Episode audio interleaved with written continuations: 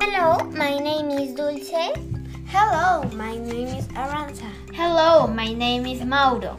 Hello, my name is Broly. Hello, my name is Ria. And I am Claudia, and today we are making a podcast of The one baby bear. Baby, Baby Bear. Hope you enjoy it.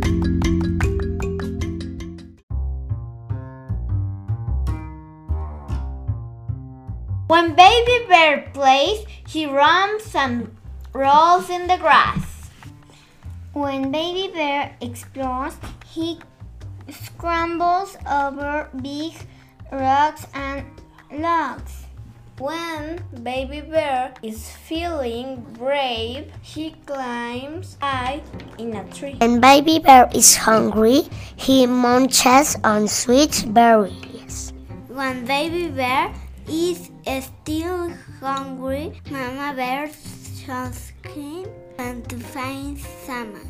And when Baby Bear is sleepy, he curls up in his warm, cozy den. Good night, baby bear.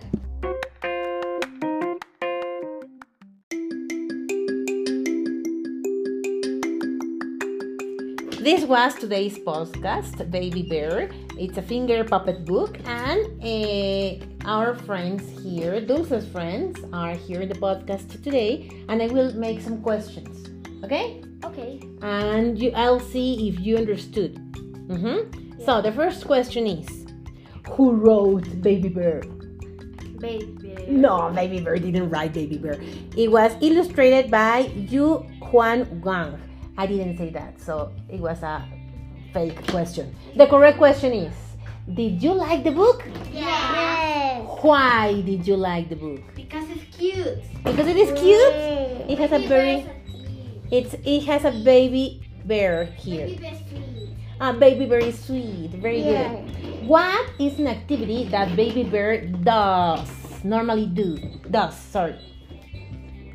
Eat He eats. What does he eat? his leaf berries. Uh, he eats berries. Can you repeat that, Mauro? He eats berries. He eats berries. Very good. On a tree. He climbs. Dulce, but you are very, very far away from the microphone, so you're. climbs on a tree. He climbs trees. That's right. What else? What is an, another activity that he does?